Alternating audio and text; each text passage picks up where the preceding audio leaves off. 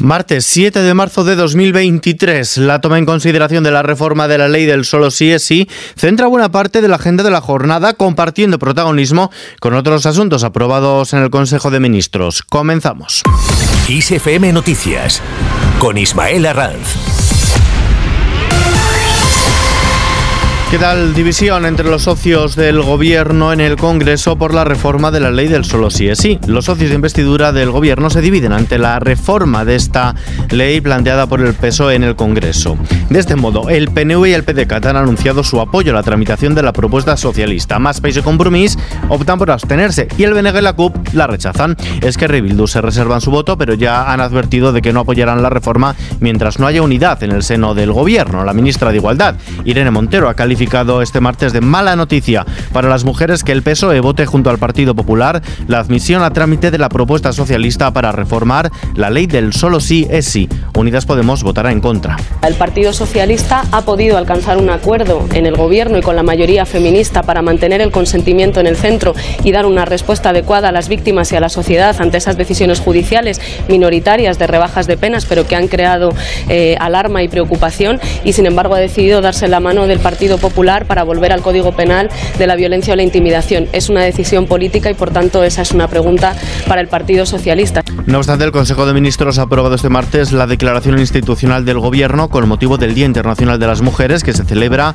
mañana miércoles 8 de marzo, en la que el Ejecutivo reivindica la ley del solo sí es sí que el PSOE ha propuesto reformar. Isabel Rodríguez, portavoz del Gobierno. Esta es una buena ley, esta es la posición del Gobierno que les he repetido en distintas ocasiones. Es una ley eh, que siendo buena ha tenido unos efectos que no deseábamos, que no deseaba el Gobierno como eh, quien instó esta legislación, ni tampoco los grupos parlamentarios que la apoyaron en su momento para ser eh, aprobada. Y, por tanto, constatamos que efectivamente, una vez la ley entra en vigor, produce unos efectos que no son deseados, que agravan el dolor de las víctimas, en primer lugar, que generan alarma social. El PSOE ha defendido ante el Pleno del Congreso su propuesta de reforma la ley del solo sí es sí, presentándose como la formación que asume la responsabilidad de modificar esta norma y echando en cara a Podemos sus peroratas e hipérboles. Durante su intervención en la tribuna para defender el texto, la secretaria de Igualdad de los Socialistas, Andrea Fernández, se ha dirigido a la formación morada para pedirles propuestas para mejorar la ley.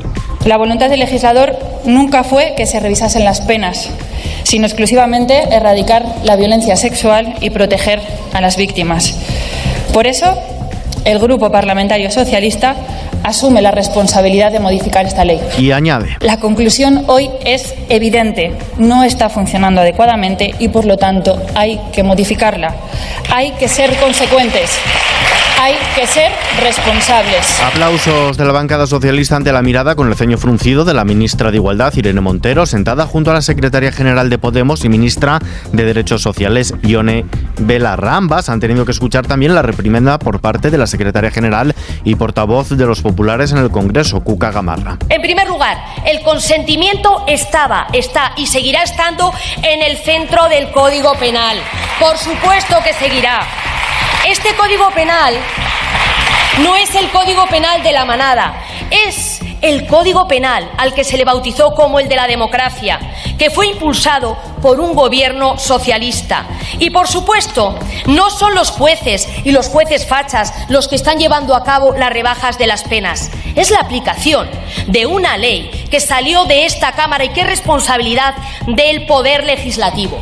Cambiamos de asunto. El Consejo de Ministros ha aprobado en primera vuelta el anteproyecto de la Ley de Paridad, sin la participación del Ministerio de Igualdad, en la víspera de la celebración este miércoles del Día Internacional de la Mujer, del 8M. La vicepresidenta primera del Gobierno, Nadia Calviño, ha defendido que la Ley de Representación Paritaria permitirá que España pase de las recomendaciones a establecer obligaciones que consoliden la igualdad de género en ámbitos de decisión político y económico. La igualdad de género ha sido, es uno de los vectores que guían la acción de nuestro Gobierno desde 2018 por razones de justicia social, pero también de racionalidad económica, porque tenemos que aprovechar el 100% del talento femenino de nuestro país para mejorar la productividad de las empresas y para tener un crecimiento más fuerte y más sostenible en el tiempo. En la víspera del 8M, el Partido Popular anuncia que acudirá a la manifestación que se sitúe contra las leyes emanadas por parte del Ministerio de Igualdad. La portavoz de los populares en el Congreso, Cuca Gamarra, ha anunciado que su partido acudirá a la manifestación que se reivindique en contra de la ley del sí y en contra de la ley trans, es decir, la organizada por el Movimiento Feminista de Madrid, que de nuevo se desliga de la convocatoria histórica de la Comisión 8M. Y sobre el caso mediador, el Partido Popular, en boca de su secretaria general Cuagabarra, ha acusado a la mesa del Congreso y a los socios del gobierno de Sánchez de ponerse de perfil respecto a este caso de corrupción y a la implicación del exdiputado socialista Juan Bernardo Fuentes Curbelo. Gamarra ha reprochado en rueda de prensa que al contrario de lo que ha ocurrido en el Europarlamento, el Congreso no haya abierto una investigación interna para aclarar lo ocurrido. Dice el portavoz socialista que queremos saber toda la verdad. Pero mientras tanto, van a bloquear que se pueda llevar a cabo y practicar en el seno del Congreso de los Diputados una comisión de investigación para llegar hasta el final sobre lo que ha pasado dentro de la Cámara, sobre lo que ha pasado dentro del Grupo Parlamentario Socialista. Atención a estos datos, más de 19,6 millones de menores de edad se encontraban en situación de pobreza o exclusión social en la Unión Europea en 2021. Son 200.000 más que en 2020, según un informe difundido por la organización Save the Children. Un trabajo que también pone de manifiesto que los chavales que viven en familias monoparentales, familias numerosas desfavorecidas, niños con discapacidad y quienes pertenecen a minorías étnicas están en situación de riesgo. En clave deportiva, la Fiscalía presentará una denuncia contra el expresidente del fútbol Club Barcelona, Josep María Bartomeu, y contra el propio club como persona jurídica por los pagos millonarios al exdirigente arbitral José María Enríquez Negreira. La denuncia, que se presentará en breve en los juzgados de Barcelona, acusa al club Blaugrana y a quien fuera su presidente de un delito de corrupción en los negocios y es fruto de las investigaciones que la Fiscalía de Barcelona mantiene abiertas desde hace cerca de un año por los supuestos pagos a Negreira.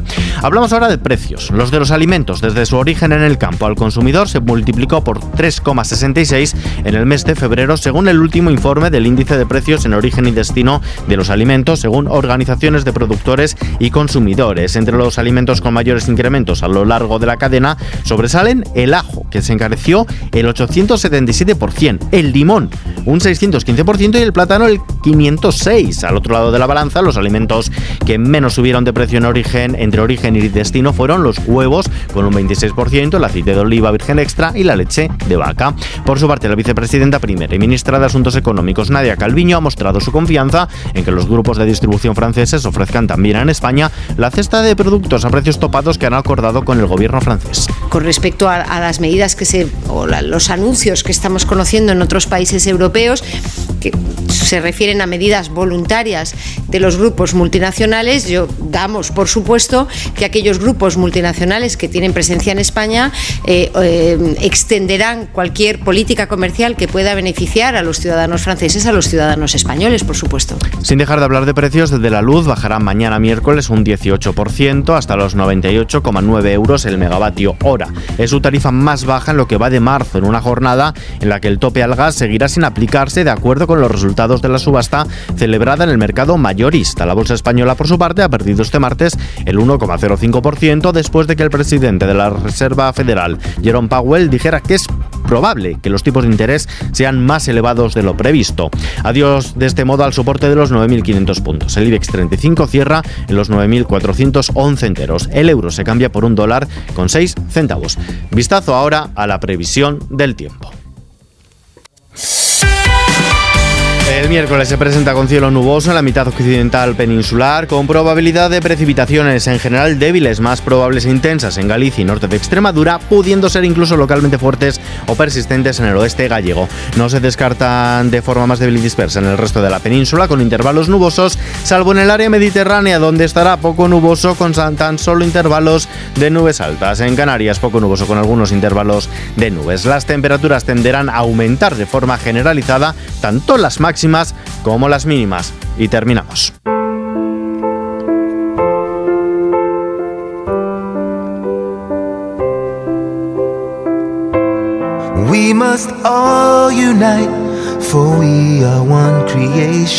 El músico estadounidense Lenny Kravitz actuará en los Oscars dentro del segmento In Memoriam, un espacio en el que se homenajea a miembros de la industria cinematográfica fallecidos el año anterior. El artista ganador de cuatro Grammy aparecerá así en una de las partes más seguidas anualmente en la retransmisión de estos premios y que el año pasado contó con la música del coro de Champlain Shore como protagonista. Kravitz se une de este modo al selecto grupo de cantantes liderado por Rihanna que ambientarán musicalmente la 95 entrega de los Oscar, una edición que, según la Academia de Hollywood, dispondrá de otras caras visibles del mundo de la canción que aún no han sido desveladas.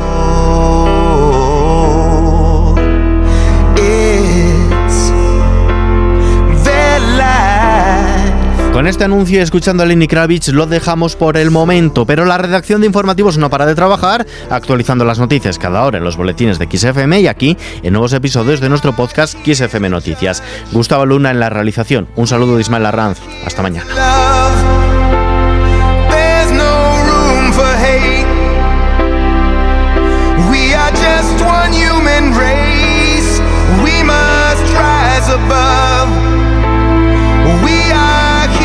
love.